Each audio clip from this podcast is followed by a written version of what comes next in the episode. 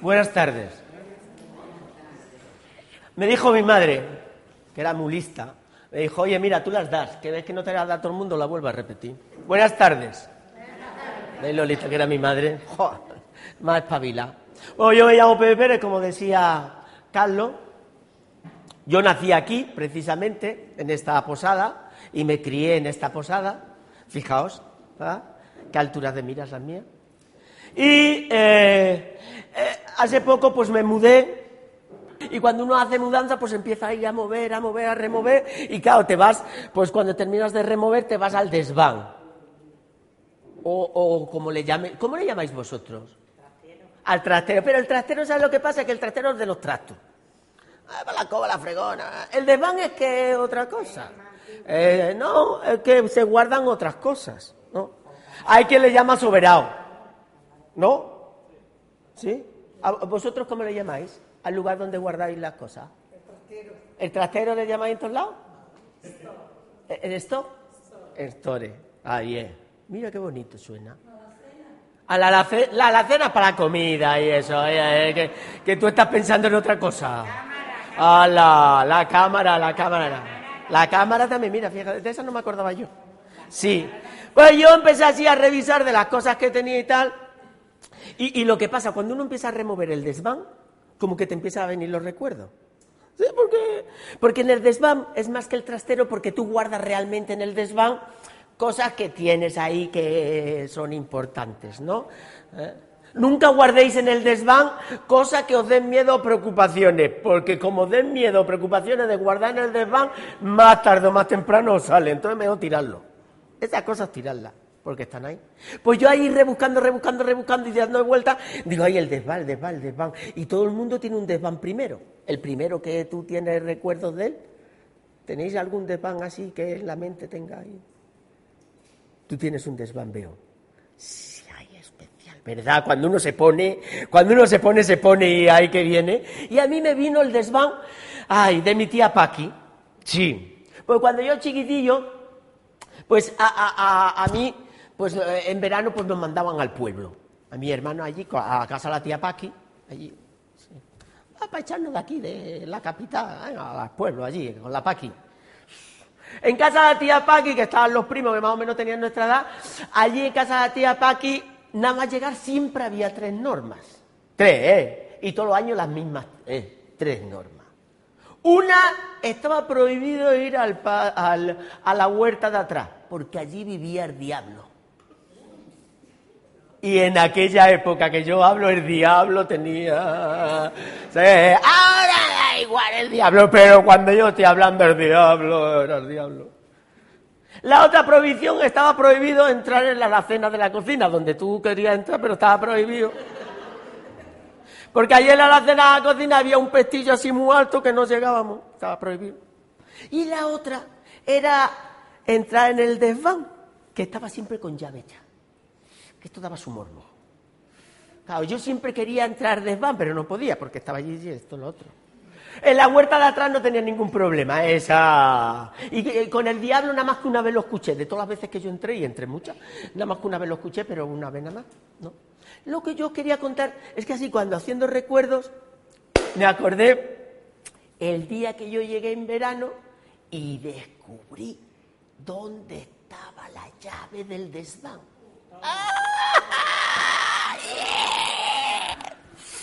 ¡Wow! Estaba en el estante de todo lo alto de la alacena de la cocina. Che, che. Y claro, yo ya ahí que me puse a darle vueltas a ver cómo conseguía yo la llave del desván, porque a- algo tendría que estar cuando, cuando está cerrado. Y fíjate con mi pataje, ¡eh! que ya había que serle a eso enjundia la cosa. Sí, pues allí dando vueltas y la ocasión vino un día un día porque mi tía Paqui era famosa en todo el pueblo por la sopa de bacalao. ¿Eh? Era una, era la sopa, yo mira que odiaba esa sopa, es que me daba eh, una fatiga. Y cuando mi tía hacía sopa de bacalao se enteraba todo el barrio. ¡Ay, cómo olía! ay! Y el día que yo os quería contar es que ese día en la sopa de bacalao yo siempre ponía excusa, ¿eh? Para no comerla.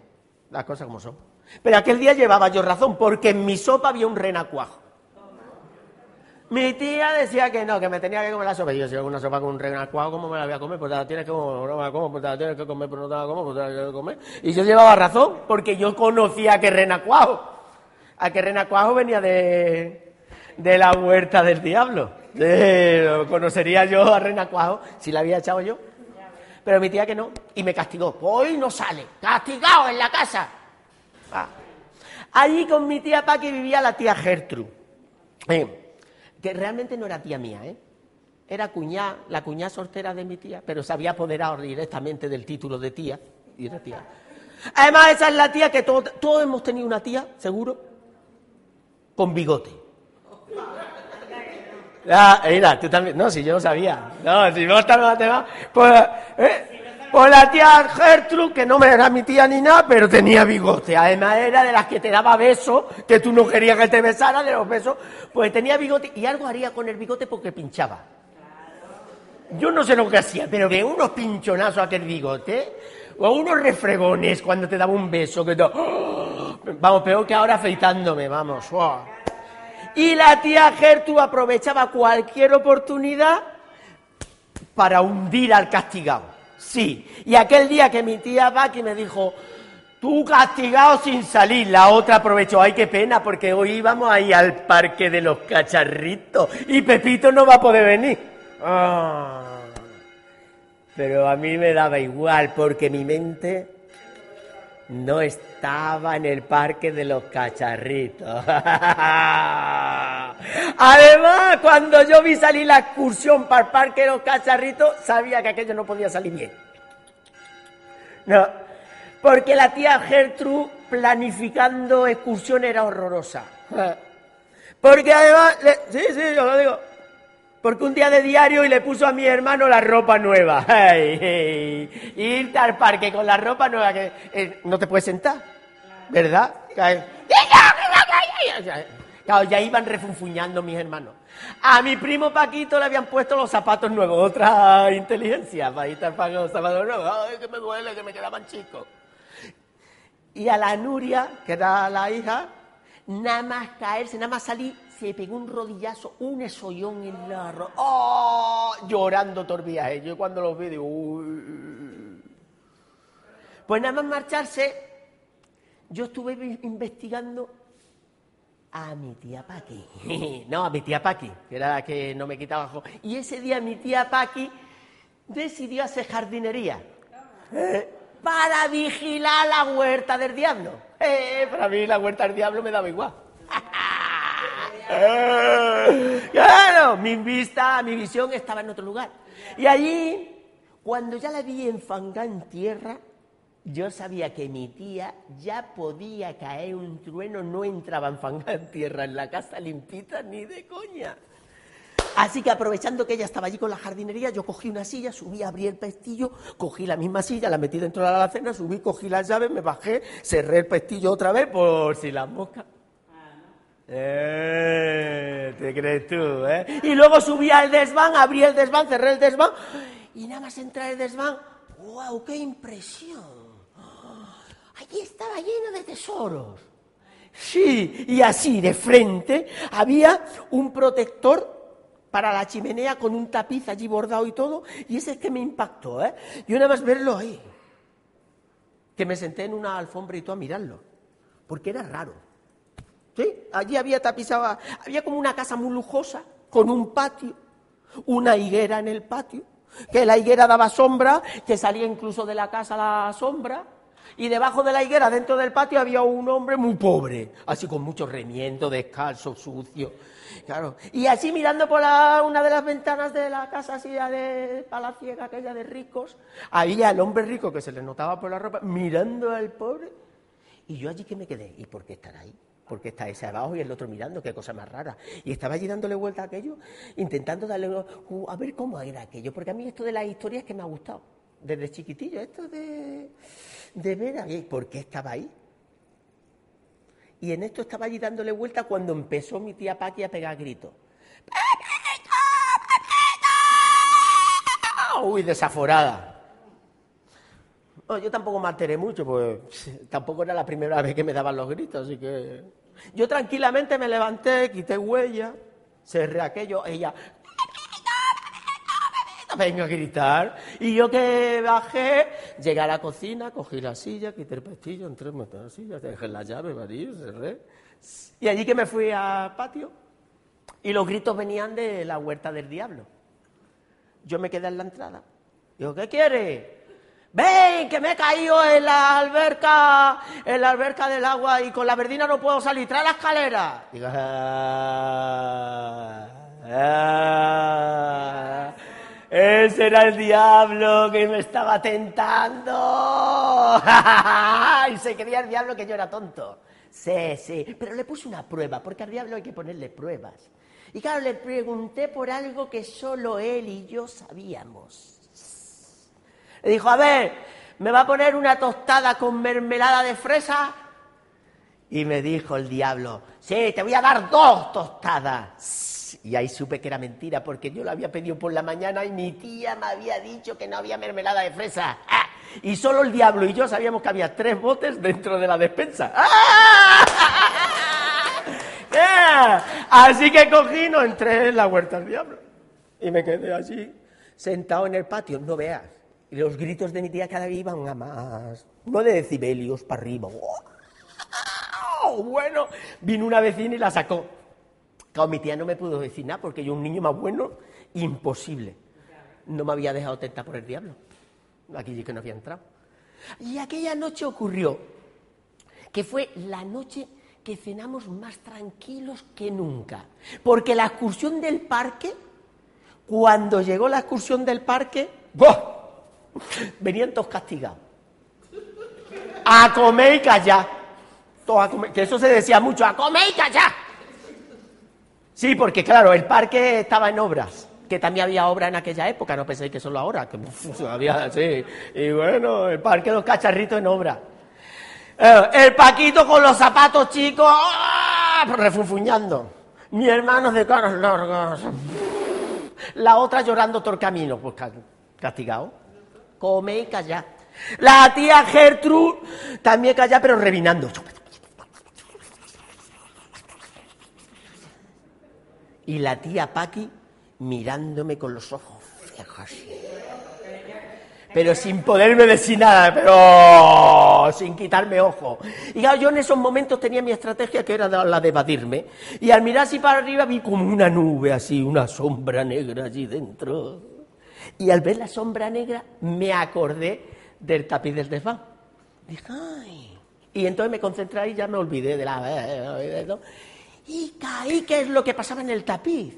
Y lo que había ocurrido en aquel tapiz es que el pobre, aquel que estaba sentado, un día de estos de calor como el de hoy, al ver aquella sombra de la higuera, se sentó en fuera de la casa.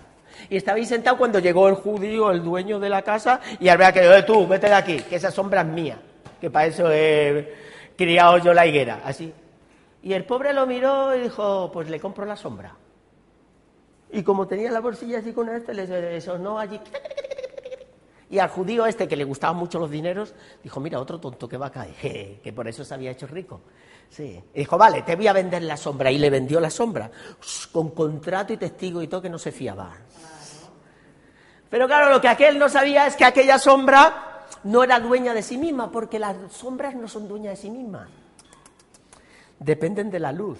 Sí. Y aquella sombra se movía. Y había veces que la sombra entraba dentro del patio, por lo que el dueño de la sombra pues se iba al patio. Y allí que se tumbaba. A veces la sombra se iba encima de la barbacoa, pues allí que podía invitar a los amigos a una barbacoa y todo. Aquella sombra a veces entraba al salón de la casa, pues mira, fíjate tú qué bien. A la fresquita, al salón de la casa. Incluso de noche, con las lámparas, la sombra entraba en el dormitorio principal. Así que aquel judío tuvo que vender la casa, pero como nadie se la compraba con aquel inquilino, se tuvo que marchar. Y aquel que estaba allí en el tapiz se quedó dueño de toda la casa gracias a una sombra. Y esta es la primera historia que yo descubrí allí, en el desván de mi tía. Pero no fue la única, ¿eh? Porque, vamos a beber agua, porque si no esto, unos boquerones que me he comido este mediodía me están subiendo para arriba Y tengo la boca saladísima, vamos. Porque allí en el desván de mi tía, bueno, yo no le dije nada ni a mis primos ni a mi hermano. Ay, de momento le iba a decir, cuando uno tiene un tesoro como ese, eso no se lo cuentas a nadie. No, porque si no al final se descubre. Mientras más gente, ay. Y la de tesoros que yo encontré en el desván de mi tía. Y la de momentos en soledad. Yo ahí descubrí esos momentos placenteros del onanismo, ay, sereno. No sé si sabéis lo del onanismo, ¿qué es? Lo sabéis, ¿no? ¿No? Bueno, es el arte de la masturbación, serena y tranquila. Pues yo que la descubrí allí en... Eh, allí, claro, imaginar, yo allí metido en aquel desván, yo solito allí, eh, escuchando el jaleo fuera, esto que te da más morbo todavía. Pero allí en el desván de mi tía descubrí un libro que me fastidió la adolescencia entera. Esto, dice que lo de leer está bien, pero a veces es que te machaca, ¿eh? Y ese libro es que, ay, sí. Porque leí la historia de Clara de la Virtud Divina.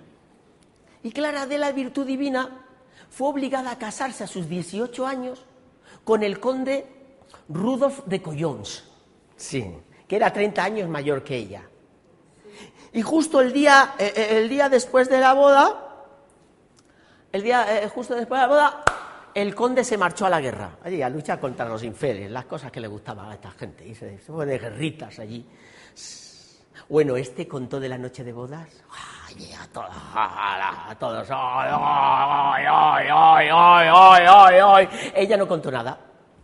Porque ella lo único que recordaba de la noche de bodas es que un saco o algo así le cayó en lo alto y al minuto, cosas así, empezó a pegarle ronquidos aquí. Hasta que lo despertaron para irse a la guerra. Así que. Oh, las mujeres siempre son más discretas en contar estas cosas, pero eso es que tampoco era para contarlo. Además, eh, esto de los ronquidos son incómodos, pero ya en la oreja, vamos, horroroso. Y así pasaron el tiempo. Ella pues empezó a dedicar el tiempo pues a bordar, a música, a la filosofía, a la astrología. Ella empezó allí a dedicar tiempo y en su tiempo así más apacible pues jugaba al ajedrez con un sirviente que tenía Pepín, Pepín rico rico. ¿Se llamaba? Sí, rico rico. Sí. Y ella pues jugaba con Pepín rico rico y hacía aquellas cosas y a los tres años de haberse marchado el conde pues a doña Clara empezó a picarle lo de la virtud. Y ya empezó a no sentirse tan divina. Y empezó a echar de menos al conde. Y llamó a Pepín, a Rico Rico. Le acabo de dar esto, te va a dar una de jaleo luego. Es que no están grabando para la radio, ¿eh? La barrio del pueblo luego va a salir. Del barrio que diga, del pueblo, yo que estoy. Pues ella llamó a Pepín Rico Rico y dijo, quiero que me hagas un favor. Y ella él le dijo, lo, eh, eh, lo que quieras, que quieras. Estas cosas son así, lo que quieras. Mi señora, lo que quiera. Quiero que le lleves un, un regalo al conde, lo que usted quiera. Quiero que le lleves un beso. Este no dijo nada. Se arrodilló, puso las manos y la otra cogió y le depositó el beso allí en las manos. Este lo agarró y no lo dio ni una cartita ni nada, así directamente. ¿eh? El romanticismo es que así, son cosas raras. Pepín, que no quiso guardar el beso en ningún sitio para que no se le perdiera, lo llevaba en la mano, cogió una bolsa con algo de dinero, se vistió, se puso su sombrero y cogió el camino. Mientras iba caminando, el beso que lo llevaba en la mano.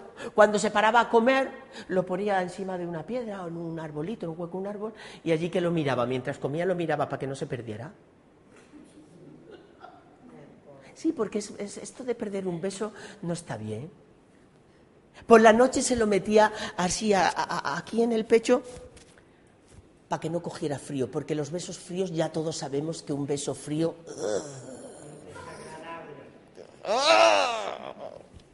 Así que se lo ponía aquí. Y así iba él de camino, cuando de repente un día le salieron tres salteadores de camino Al verlo, él rápidamente reaccionó, él le daba igual lo que fuera, pero no quería perder el beso. Así que directamente cogió y los elogió, se quitó el gorro, dijo, ah, ah, ah, veo que estoy entre los mejores salteadores de caminos del mundo, veo, veo que sois vosotros muy profesionales en esto. Esto le gustó a los bandoleros, porque a todos nos gustan que nos elogien. Dijo, mira, papá, y nada más que le llevaron la ropa, la bolsa, los dineros y las botas pero le dejaron el sombrero, donde él había depositado el beso. Estos se reían cuando veían a este correr con el beso allí, con la ropa interior, con el sombrero así cogido, pero a él le daba igual. Claro, en aquella época la ropa interior tampoco era tan problemática porque llegaba de arriba abajo, así que tampoco es que enseñara mucho. En bikini, si eso es hace tres días, ay, bikini, si eso es de los 60. Sí, sí, triquini el que me he comprado yo este año, pero eso otro día os lo cuento. Lo del triquini os lo cuento yo otro día. Pero no, este iba así con el sombrero así, y así, de aquella guisa, llegó al campamento, allí al campo de batalla, fue recibido de esta guisa al conde, el conde estaba reunido allí con todos los nobles, ¡ah! intentando esto, y cuando dijo, y vio al conde a este, a Pepín, y dijo, ¿qué haces aquí?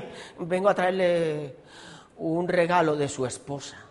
Hoy, ¿para qué dijo esto? Dijo, pero ¿te crees que yo estoy preocupado con cosas de mujeres? ¿Será estúpido? Empezó a decir cosas que yo no voy a repetir porque estoy delante de tantas damas y caballeros que, es inapropiado ese lenguaje, pero lo que le soltó hoy, dijo, y lo que te tienen que hacer, que le den 20 latigazos y que lo encierren ahí desnudo a pan y agua. Y eso hicieron. Y le dieron 20 latigazos y este, mientras le daba los latigazos, oye, que ni gritaba ni nada más, que ya estaba así agarrado allí al sombrero, que el otro ni le quitaron el sombrero, dijeron, vamos, este, algo que tiene ahí con el sombrero. Claro que mientras le estaban pegando, el beso también se movía ah, a los latigazos y el beso que allí que se movía por toda la cabeza, hasta las campanas le tocaban y todo.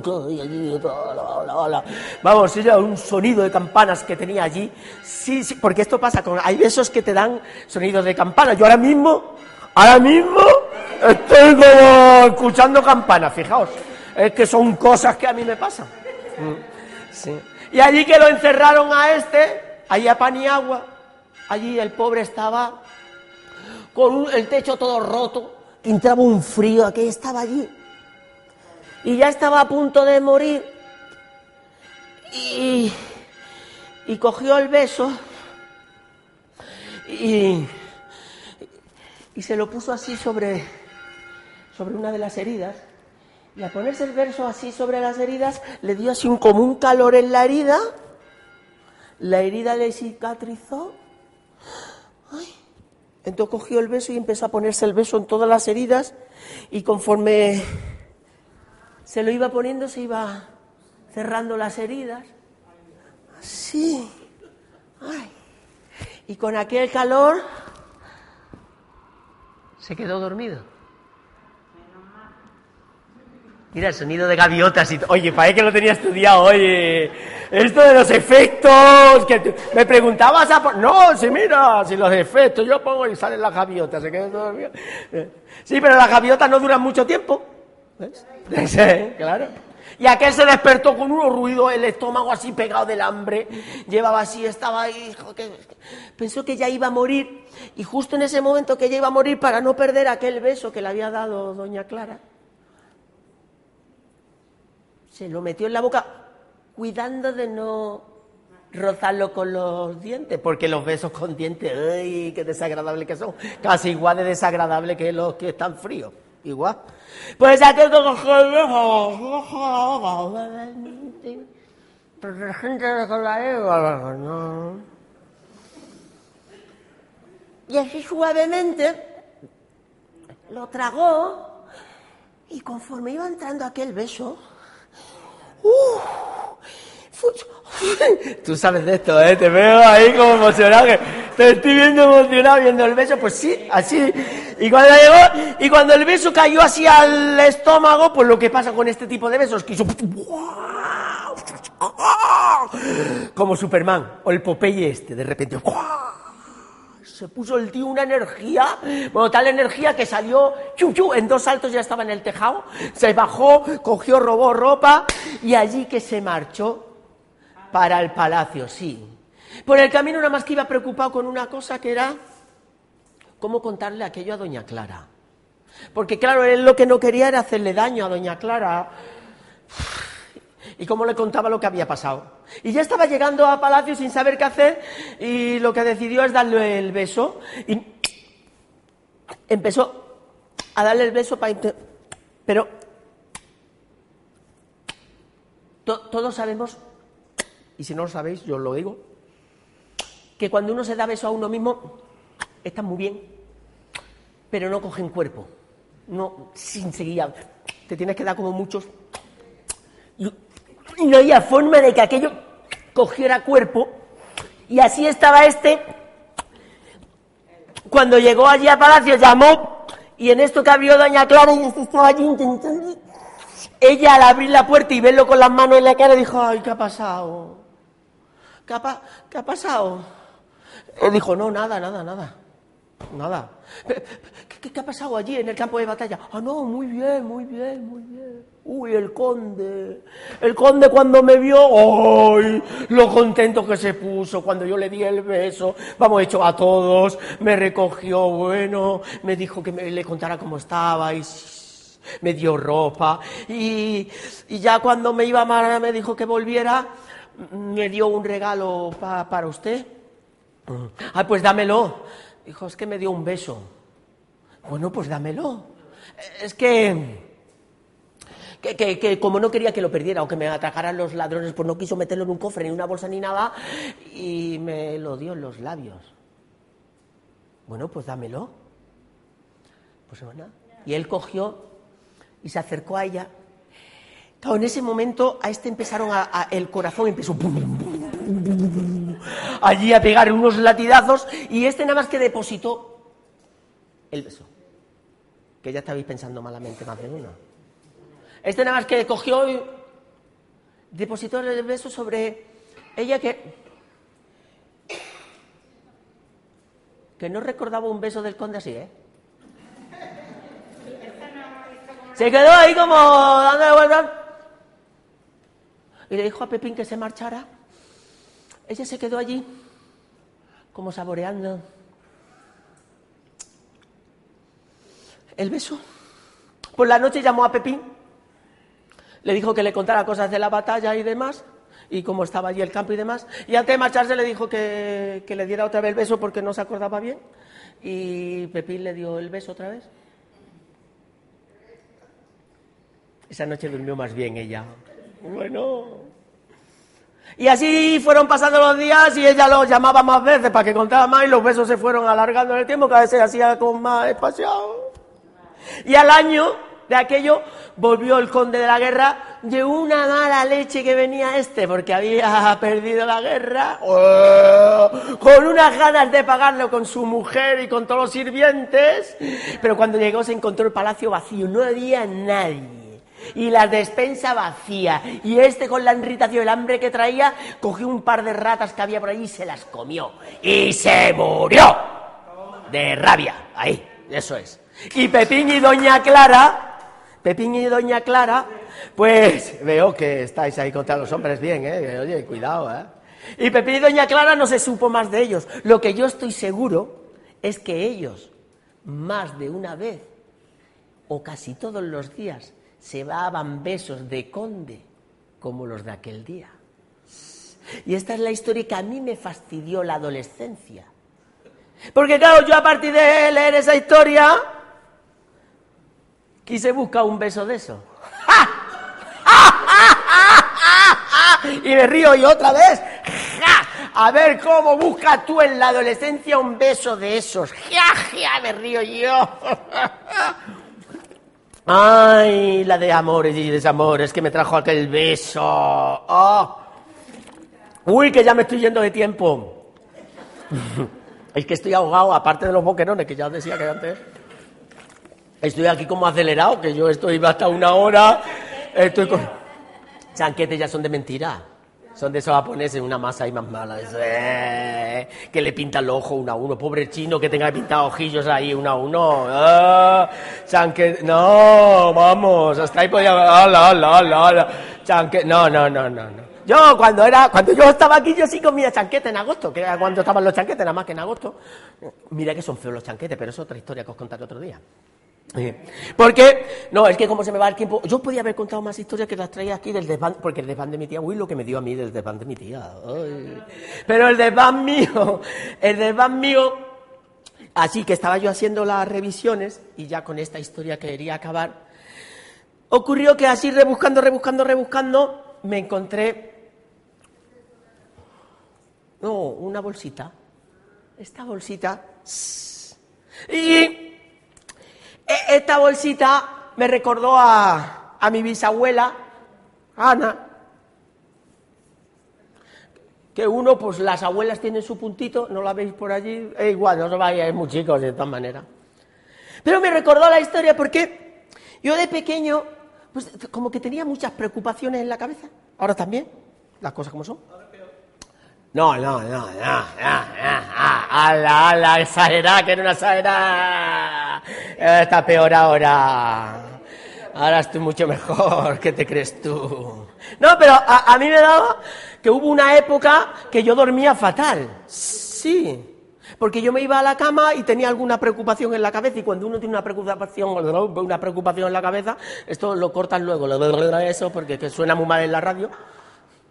Es que están grabando para la radio, no sé si os lo habéis dicho, para la radio. Pues, sí, por eso lo del pinganillo este, que penséis que es que hay altavoces, pero no hay altavoces, que soy yo. Mm. Pues como os decía, eh, yo tenía una preocupación, sí, porque había noches que yo me metía en la cama, allí arriba, yo, yo dormía allí arriba, os la han enseñado, no sé qué hay ahí, pero algo han contado en la habitación que yo dormía allí arriba. Pero no pegaba ojo, sí, porque había noches que yo me acostaba y así, y veía sombreros volando, sí, sombreros de todo tipo, ¿eh? Sí, había sombreros de pala ancha, sombreros de visera, había de policía, había o sombreros moviéndose por toda la habitación. A mí no me preocupaban ni me daban miedo los sombreros porque yo me crié con mi abuelo aquí y mi abuelo siempre llevaba mascotas y a mí miedo las mascotas no me daba. Pero claro, yo veía aquello y lo que me preocupaba era dónde estaban las cabezas de aquellos sombreros que se movían. Claro, esto me daba preocupación y no pegaba ojo. Otros días no eran sombreros, sino eran zapatos. La habitación se llenaba de zapatos, de todo tipo también, de bota, botines, chancla, esto, lo otro. A mí los zapatos tampoco me daban miedo, porque yo aquí había un zapatero ahí arriba, en Miguel. ¿No era Miguel? Sí, es que yo con lo de los nombres lo llevo fatal. Pues Miguel, sí. Pues con Miguel ahí, bueno, todavía la horma de los zapatos te podían dar más, más mal rollo, pero no, yo eran zapatos. Y a mí los zapatos no me daban preocupación, sino los pies que no estaban allí. Eso, eso, eso, y no pegaba ojo. Otras noches se me ponía así como una nube negra en lo alto de la cama. Y claro, te tiraba toda la noche, lloverá o no lloverá, lloverá o no lloverá, lloverá o no lloverá, lloverá o no lloverá, lloverá o no lloverá. Y no pegaba ojo pensando, a ver, claro. Había otras noches que no eran ni sombreros, ni zapatos, ni, ni la nube, sino la tormenta directamente y no me dejaba dormir. Otras noches había pájaros gigantes, total, que yo decía a mi abuelo, oye que no duermo, y mi abuelo que era así, decía, no, esas son cosas tuyas, ya se pasará. Pero no. Pero un día me, fui a casa de mi bisabuela. En la habitación de la casa de mi bisabuela, ahí no hacía falta ni, ni, ni sombrero, ni zapatos, ni tormenta, nada. La habitación por sí sola te quitaba el sueño. Porque tenía un empapelado con unas amebas que tenían hasta movimiento y todas las amebas aquellas. Tenía una lámpara que yo entendí en casa de mi abuela, entendí lo de las lámparas de araña, porque aquella daba una sombra así de arriba que parecía una araña directamente. La cámara de hierro forjado así gigantesca, con un colchón de borra era, ¿no? De esta borra que te hundías y estabas allí como metido allí mirando a la araña del techo y las amebas por la pared, pues a ver quién pegaba ojo, vamos. Y entonces fui a hablar, a contárselo a mi bisabuela, que para eso están las bisabuelas, porque las abuelas están para, eso, pero una bisabuela ya, fíjate. Claro, pues tú ya es la bisabuela, ¿no? Y cogí a la bisabuela y cuando le conté la historia dijo, toma, y me dio esta bolsita que ahora sí que no vaya a ver lo que hay dentro porque es pequeñísimo. Pero dentro de la bolsita había seis muñequitos. Fijaos, si tienen que ser pequeños para que quepan aquí y cabe hasta un papelito y todo. ¡Ah! ¡Ah! ¡Ah! Ay, el padre, el padre. Sí, porque fijaos, que no lo veis, no. ¿eh? Sí, no, seis muñequitos, que es el padre, la madre, el hijo, la hija, el abuelo y la abuela. Y me dijo, mira, estos se llaman sacapenas. Lo que tienes que hacer es que le cuentas una preocupación a cada uno de ellos y ya se quedan con la preocupación y tú te puedes dormir. Oye, mano de santo, fue a acostarme allí en la habitación de mi abuela, que ya os dije que no era para precisamente, de mi bisabuela. Y estaba allí, le conté a una y me quedé frito. Pero en mitad de la noche me desperté preocupado. Sí. Pues claro, de repente me acordé y digo, hay que ver que le da una preocupación a gente que no conozco. Y esto no está bien, ¿eh? No, no, no, no. Esto no está bien, ¿eh? No, no, no. Si el gobierno nos conociera uno a uno, oye, no nos daría estas preocupaciones. Claro, claro, porque es que somos números, ¿no? Para el gobierno, para, Hacienda somos códigos de barras. Ya, ya, ni nombre ni nada, código de barras. Más feo eso que nada. Entonces cogí y le puse un nombre a cada uno. A mis seis acapenas.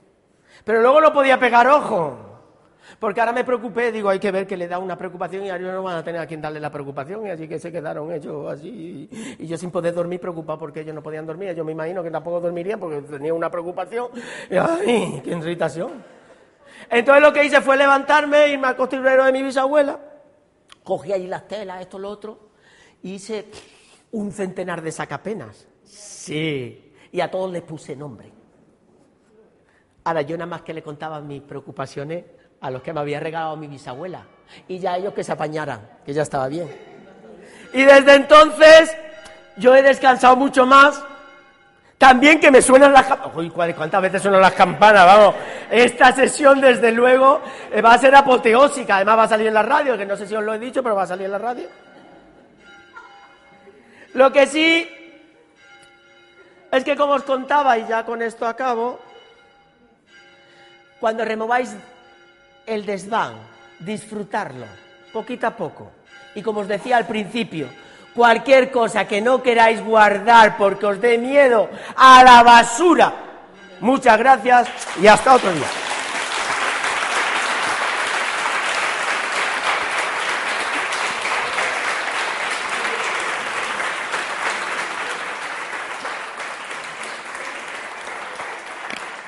Gracias. Gracias a la posada por, por tener esto tan bonito, ¿eh?